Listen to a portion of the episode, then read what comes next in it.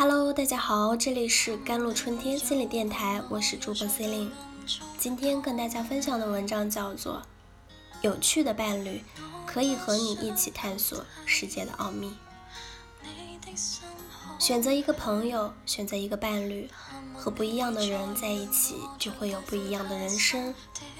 要让自己开心，就要和一个有趣的人在一起。没有什么药能比一个朋友的良性影响更有疗效。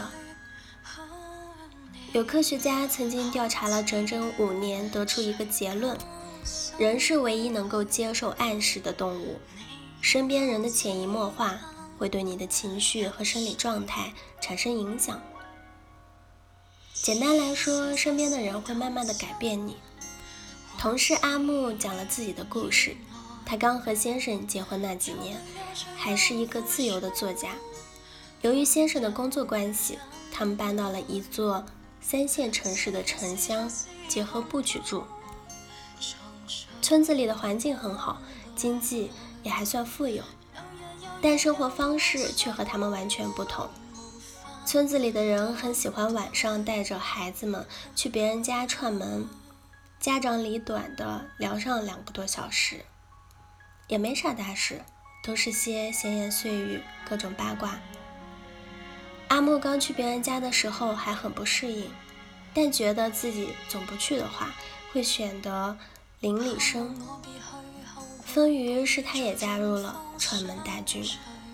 时间久了，阿木竟觉得每天这样串门，说说谁家的公婆做了什么不好的事，谁家的老公出去偷人，竟然是一件有意思的事情。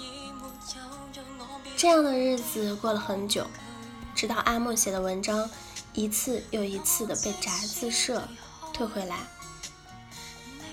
直到总编怒斥阿木说他的写作水平越来越低，直到和老公每天的聊天话题也变成了别人家的八卦，阿木才知道自己废了。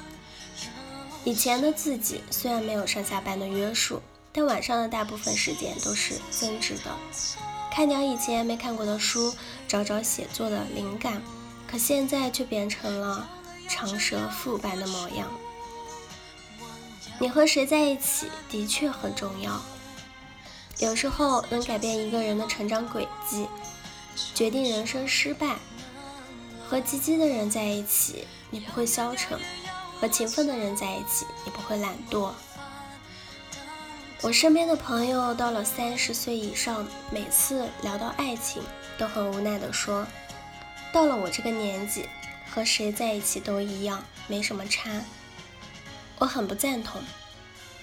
世界上有千千万万个人，也有千千万万种生活方式，这就意味着千千万万种不一样的结局。怎么会都一样呢？曾经有一个姑娘留言：大学毕业后在一家私企上班。后来遇到现任的丈夫，结婚生子，日子本来过得顺顺当当。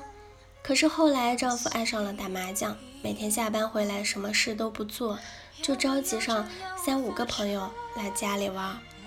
她埋怨了几次，丈夫不听，也就随她去了。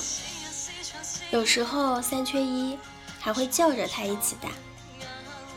姑娘不想把大把的时间浪费在娱乐上面，但是又不过丈夫。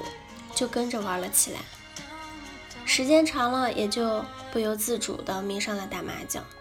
由于常常熬夜睡不好，工作上也总是失误，丈夫不仅没有劝她好好休息，还吹枕边风：“你那破工作也挣不了几个钱，还没打麻将挣得多呢，还干个什么劲儿啊？”姑娘潜意识里认为这样不好，但还是沉迷其中，无法自拔。生活中最不幸的事情是，和一个让你廉价的男人生活在一起。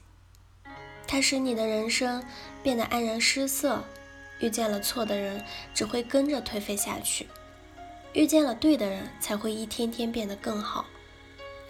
就像电影《窈窕淑女》中的赫本一样，刚开始她只是一个普普通通的卖花女，很不起眼。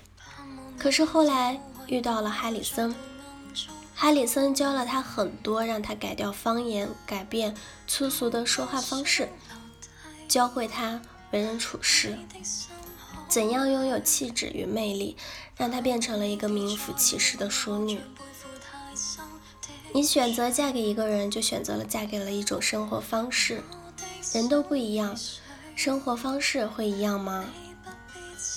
成熟的人可以让你当一辈子的小公主，但如若你找一个负能量满满的人，那很可能你会和他一起颓废下去。别再轻信和谁结婚都一样的鬼话，站得高才能望得远，才能领略更多的风景。近朱者赤，近墨者黑，和谁在一起真的很重要。